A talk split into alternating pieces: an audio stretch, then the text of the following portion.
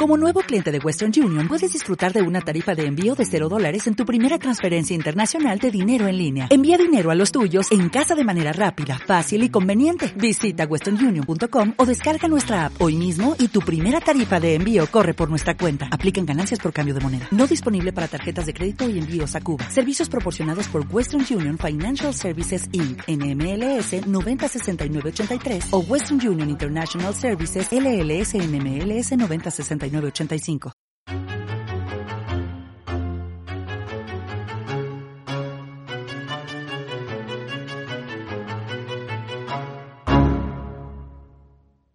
Esta historia la envía Tina. Anteriormente trabajaba en turno de noche y para llegar al trabajo nos íbamos juntos mi compañero Pedro, Claudia y yo. El detalle era que por el camino que debíamos recorrer atravesábamos un panteón. Nunca nos había sucedido nada extraño, por lo que no nos resultaba nada terrorífico. Lo único raro que podíamos llegar a notar era que justo en esa zona, por lo general había una niebla muy densa que no te dejaba ver nada. Pero pasando esta parte, la visibilidad se retomaba. En una ocasión, el camino tenía neblina, ya que era menos densa, y nos permitía una mayor visibilidad. Entonces miré por el retrovisor y vi atrás de nosotros a una mujer vestida con una bata blanca. No dije nada para no asustar a mis compañeros, pero después de eso, aquella mujer apareció de pronto justo frente a nosotros. Pedro, quien era el conductor, alcanzó a esquivarlo y entonces el miedo comenzó a invadirnos.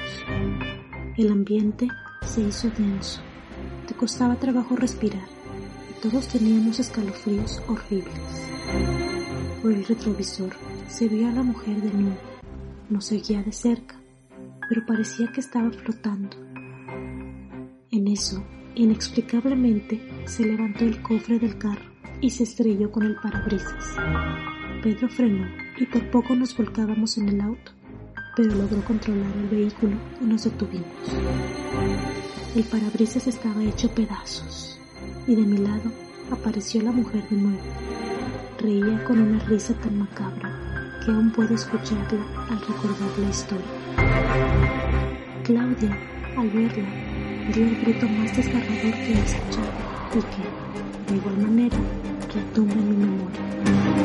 La mujer desapareció y nos quedamos varados unos pocos metros, a unos pocos metros de salir de la zona del panteón. Empujó el cofre para cerrarlo y arrancó el coche lo más rápido que pudo. Al llegar al trabajo, nadie nos creyó, pero ninguno de nosotros se nos olvida aquel incidente. Los días que siguieron, aunque rodeáramos, tomábamos otro camino distinto para así evitar pasar por el panteón y que la mujer de la bata blanca se volviera a aparecer.